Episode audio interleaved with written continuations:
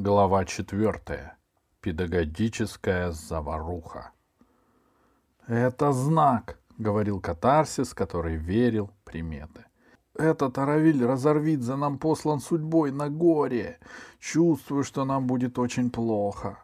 Андраковский сидел на ручке кресла, молчал и нервно курил сигарету за сигаретой, гася окурки в окошечке циферблата. Бомбар стоял, прислонясь к переборке, и дремал. Отвязаться от Аравиля было легче, чем думали пираты. Но Аравиль еще кричал по радио вслед уходящей большой медведицы, что дни ее сочтены, и шайтан их дери, он лично расправится с ней. Но не это удручало маэстро. Очень плохо получилось с детьми. Он едва-едва пошатнул непробиваемую стену справедливости в маленьких землянах, едва-едва попытался освободить окостеневшие души, как этот дурак врывается со своими ругательствами, выворачивая все наизнанку. Смогут ли дети отнестись милосердно к какому-нибудь малопонятному существу, когда первые же пираты на их пути грустно их обманули, выдавая себя за людей честных и благородных. Андраковский курил и кашлял, а в иллюминаторах росла громада приближающейся станции «Большая медведица», помесь железнодорожного моста, исполинского барабана и автомобильного мотора чудовищных размеров. Обойма из пяти гигантских труб ангаров торчала, целясь в пустоту, как забытая артиллерийская батарея. Катер сбавил ход — и, словно поршень в цилиндр, вплыл в ангар. «Вошли», — сказал Артем Даниилу. А вакуум-2 с погашенными огнями и выключенной сигнализацией, гнавшийся за большой медведицей на гравитационной тяде и потому невидимый, будто черная кошка в угольной яме, плавно замедлился перед пастью ангара. Ни Милора, ни Даниил, ни даже Артем не рассчитывали отпускать пиратов по добру, по здорову. Когда, услышав ругательство Аравиля, Андрааковский отправил детей на их катер, Милора предложила этот план. Выждать немного, погасить все огни, включить глушители и мчаться за маэстро в погоню, чтобы разведать местонахождение тайной пиратской базы и там прихлопнуть всю шайку, как шляпой тараканов. И Аравиль с Андраковским попались на удочку, разошлись в разные стороны, а потом Авакум-2 исчез прямо из-под носа санскрита. Тем временем Андраковский поручил Бомбару перетащить награбленное добро, ушел в свой отсек, высыпал в ванну пакет хвои для аромата и залез в горячую воду. Он подождал, пока тепло проберется внутрь и расслабит тело, как расслабляют подпруги у седел. Взял в руку книжку стихов танка и задремал. Он сам не заметил, что задремал. Книжка поплыла по воде, но вдруг с треском и искрами над головой маэстро включился экран, и катарсис крикнул «Я говорил, что не надо связываться!» Андраковский от неожиданности хлебнул остывшей воды, закашлялся и погрозил роботу кулаком. «Эти дети нашли станцию!» — крикнул Катарсис. «И теперь, на, пожалуйста, заходят в ангар. Через пять минут они нас перестреляют!»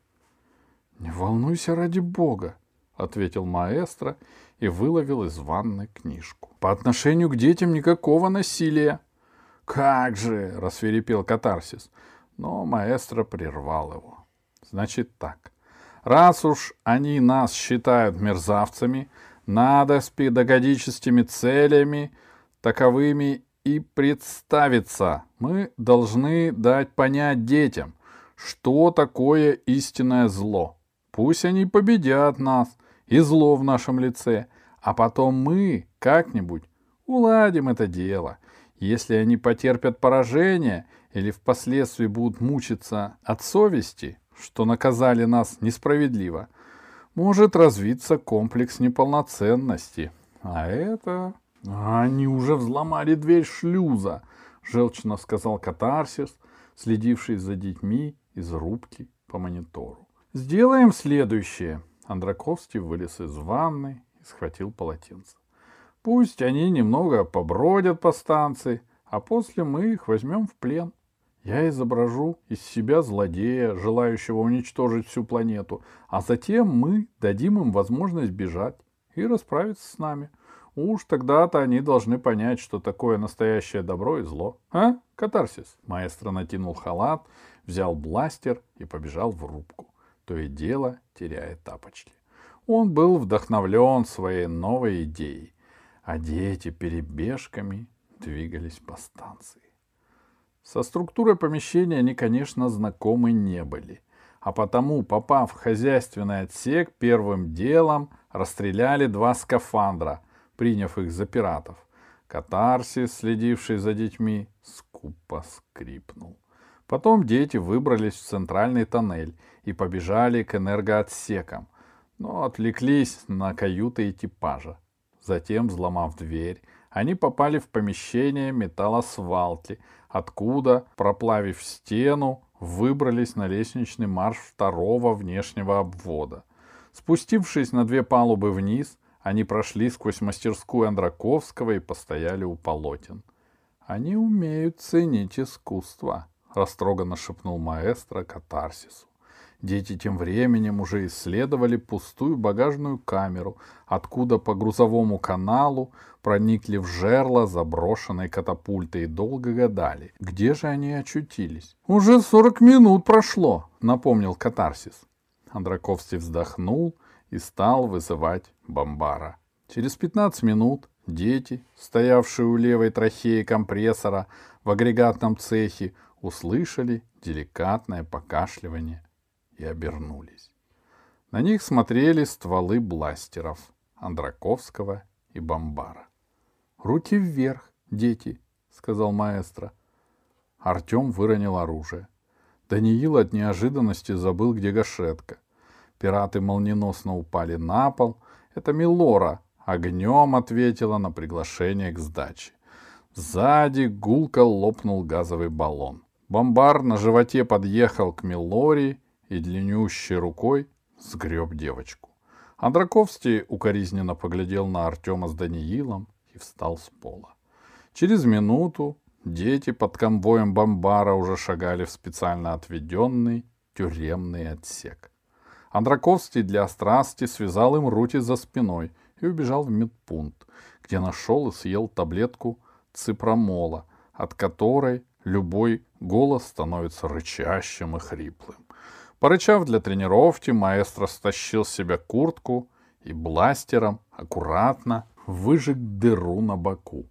Потом он подумал, натер лицо кремом Стальвикса, от которого очень быстро росла щетина, а после уже побежал к пленникам. У тюремного отсека переминался с ноги на ногу, стоявший на часах катарсис. Андраковский сочувственно вздохнул и вошел внутрь. Дети сидели на диване. Лица у них были угрюмые и суровые. Они предчувствовали мучительную смерть в руках пиратов и не желали терять гордого звания землянина. Андраковский остановился посередине комнаты, оглядел их и сказал. Что ж, шутки в сторону. Пираты не игрушка для детей. Мы рассчитывали захватить взрослых, но немного промахнулись. — Вы от нас ничего не добьетесь, сказала Милора. Через три дня здесь будет боевой крейсер с земли, если вы нас не отпустите, мрачно соврал Даниил. Андраковский оглушительно расхохотался, сел в кресло и, достав нож, принялся чистить ногти. Значит так, сказал он. Вам все равно умирать, и я расскажу. На вашей планете я закопал двенадцать мин — если вы, я имею в виду землян, откажетесь выполнить мои условия, я их ужасно взорву. — А какие условия? — спросил Артем и получил локтем в бок от Милоры. — Совсем немного. Мне нужен новый, хорошо вооруженный корабль и пять миллионов в галактической валюте. — А от нас что надо? — спросил Артем и получил второй раз локтем в бок. «Вы ничего не дождетесь», — ответил Даниил и стиснул зубы. Вы должны сказать пароль, чтобы я прошел сквозь защитный экран Земли. Иначе, если я нажму красную кнопку, она, кстати, находится в верхнем ряду второй секции левого сегмента на главном пульте. Но не знаю пароль. Мины направят разряд вглубь Земли, и никакого взрыва не будет. «Нас не запугать!» — отрезала Милора. «Мы ничего не скажем!» «Ладно», — Андраковский усмехнулся как можно кривее. «Не хотите, как хотите. Тогда сегодня после ужина я приду вас пытать, ясно?» Он встал, почесал грудь, плюнул в угол и вышел. Катарсис достал платок и вытер испарину со лба маэстро. Половина дела была сделана. Андраковский считал, что ловко придумал ситуацию. Теперь дети, когда вырвутся из плена, нажмут дурацкую красную кнопку и будут уверены, что разрядили мины, спасли землю и наказали зло в лице пиратов. По мнению Андраковского, в этой истории он верно ухватил суть истинного зла. К тому же дети, испытав близость смерти, начнут уважать жизнь человека и его свободу, поймут, как много зависит от каждого их поступка. Вот только как потом выкрутиться из этой истории, маэстро пока еще не решил. Но до этого еще ой как далеко, и надо ждать вечера. Однако планы маэстро были властно скорректированы чужой рукой. Бледный от волнения и злой, словно голодный беркут, с бластером наперевес по коридору крался Аравиль Разорвидзе. Когда из-под носа санскрита буквально исчез Авакум-2, Аравиль опешил. Он беспорядочно включал и выключал приборы, шарил локаторами, потом бегал по рубке, пока его не осенило. Пираты! Да-да, кто же еще? Пираты! Их козни! Дьявольский зловещий замысел! И Аравиль развернул катер. Кое-как сориентировавшись, он долго летал по пространству, яростно буравя в вакуум пламенем из сопел, пока индикатор едва слышно не пискнул. Это на пределе дальности была обнаружена станция.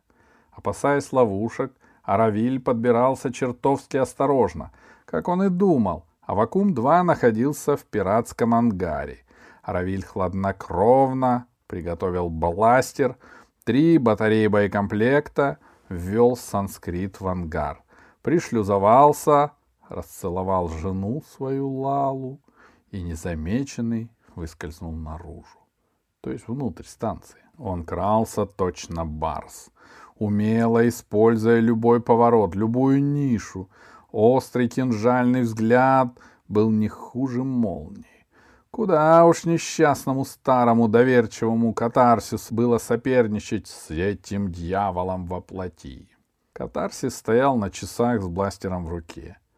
Дети сидели за дверью тихо, только что-то едва слышно настойчиво скрежетало. Это Даниил карманным ножиком выпиливал замок. Аравиль затаился, незаметно выглядывая время от времени и когда катарсис отвернулся, пружиной вылетел в коридор. Тяжелый приклад бластера обрушился на кубическую голову катарсиса, грохнул металл, и робот с тихим мычанием опустился на пол.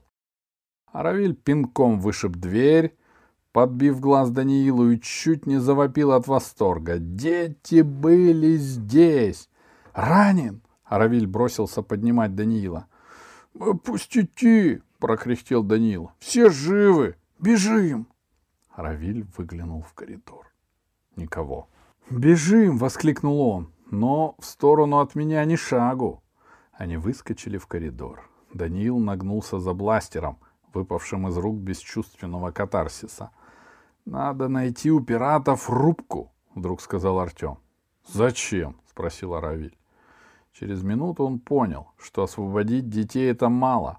Он понял, что эту пиратскую шайку, эту сорную траву на поле галактики надо выжечь на корню. Четыре решительных мстителя помчались по коридору.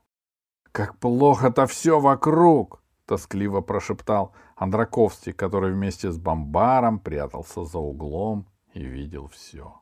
Пираты постояли еще минуту и вышли из укрытия.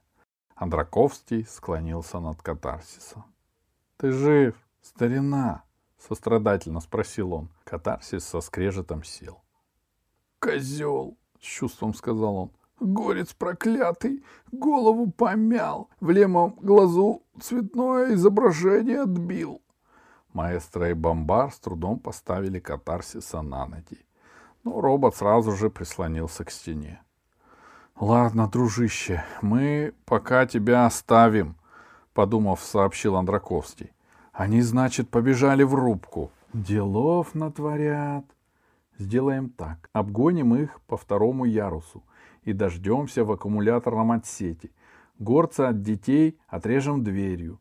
Ты, бомбар, возьмешь его на себя, а я за детьми. Усвоил? Бомбар кивнул. Через секунду пираты уже летели на дело. Андраковский имел в виду пустой энергоотсек. Там в полу была четырехугольная шахта глубиной метров пять, куда маэстро посоветовал бомбару спихнуть Аравиля. Земляне, понятно, и не подозревали о готовящейся каверзи. Они находились уже в двух шагах от засады. Андраковский напрягся. В полутемном туннеле зашевелились тени. Потом послышались шаги, и, пригибаясь в проеме, появился Аравиль с бластером. Постояв и оглядевшись, он шагнул в отсек. Маэстро с силой толкнул от себя дверь на роликах. Металлическая пластина пронеслась за спиной Аравиля и грохнула в стену. Сработал замок. Бомбар выскочил из темноты и ногой очень ловко выбил оружие из рук Аравиля. Андраковский обрадованно улыбнулся и нырнул в горловину вентиляционного люка. Едва не задохнувшись, едва не задохнувшись, он выбрался в туннель. Дети колотили кулаками в запертую дверь. «Ау!» — крикнул им Андраковский и побежал прочь, громко топая. «Вот он! Вот он!» — завопила Милора, указывая на маэстро. Бластерная струя ударилась о переборку. Маэстро припустил, слыша за собой погоню. Бомбар же, ухнув, ухватил Аравиля поперек туловища, поднял над головой, подумал и бросил на пол. Горец грохнулся так, что сознание, как пух из подушки, выскочило из его головы. Бомбар подтащил Аравиля к шахте, схватив за ноги, опустил его вниз. Аравиль упал на дно, но не очнулся. Бомбар спихнул ему и выбитый бластер, ибо был существом не злым, честным и простодушным. Постоял, почесал затылок и пошел искать своих а маэстро в это время убегал от погони. Он летел по тоннелям и переходам, давно потеряв и направление, и благодушие.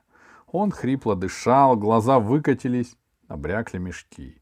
За спиной не стихал топот, и время от времени молнии били в стены, озаряя все алым светом. Андраковский бежал, что было духу, бросался из стороны в сторону, сворачивал в боковые проходы и кувырком скатывался по лестницам. Люки, двери, огни, ступеньки — и все это по новому кругу. В боку страшно щемило, сердце тарахтело, как пишущая машинка. Маэстро убегал и страстно проклинал тот миг, когда в голову ему пришла идиотская затея с воспитанием землян. Какое к черту воспитание, когда учителя развалят на куски, если он чуть сбавит бег. Выжить, только бы убежать. О, Господи, есть ли ты? Не дай запнуться рабу твоему Андраковскому. Дети тоже изнемогали от бешеной погони, но земля умела растить выносливых детей. Багровый Даниил бил ногами в пол, как бычок. Милора лишь раскраснелась, но Артем совсем спекся. Даниил ухватил его за плечо, но тут пират вдруг свернул в узкий проход. Андраковский ворвался в собственную мастерскую. Еще один бросок через зал, и он нажмет на рычаг у распределительного щита, и бронированная дверь захлопнется перед носом преследователей. Но тут нога маэстро могуче врезалась в порог, и он с разгона стремительно полетел вперед, перевернувшись в воздухе. Колесом прокрутились светильники и полотна на подрамниках, и Андраковский упал вниз лицом у самой лучшей своей картины. Автопортрет в эклиптике.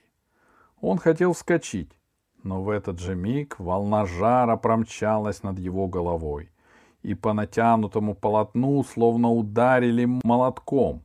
Андраковский прикрыл затылок руками, и на руки упал горячий пепел.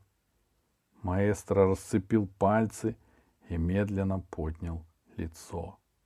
В картине, что стояла над ним, как парус, зияла огромная дыра с обугленными краями, и дыра эта еще расползалась, скручивая полотно в невесомые пепельные трубочки. Дети стояли в трех шагах от распластавшегося на полу пирата и смутно чувствовали, что этот неудачный выстрел гораздо неудачнее на самом деле, чем им сперва показалось. Пират сел на корточки спиной к землянам. Потрогал пальцем дыру и, обхватив голову руками, стал качаться из стороны в сторону. Вся его фигура выражала нестерпимую муку. Так он качался минут пять, но потом встал и, обратив к детям мокрое лицо, грустно сказал. Дети, это была игра. Мы просто тихие мирные, нищие и безобидные пираты.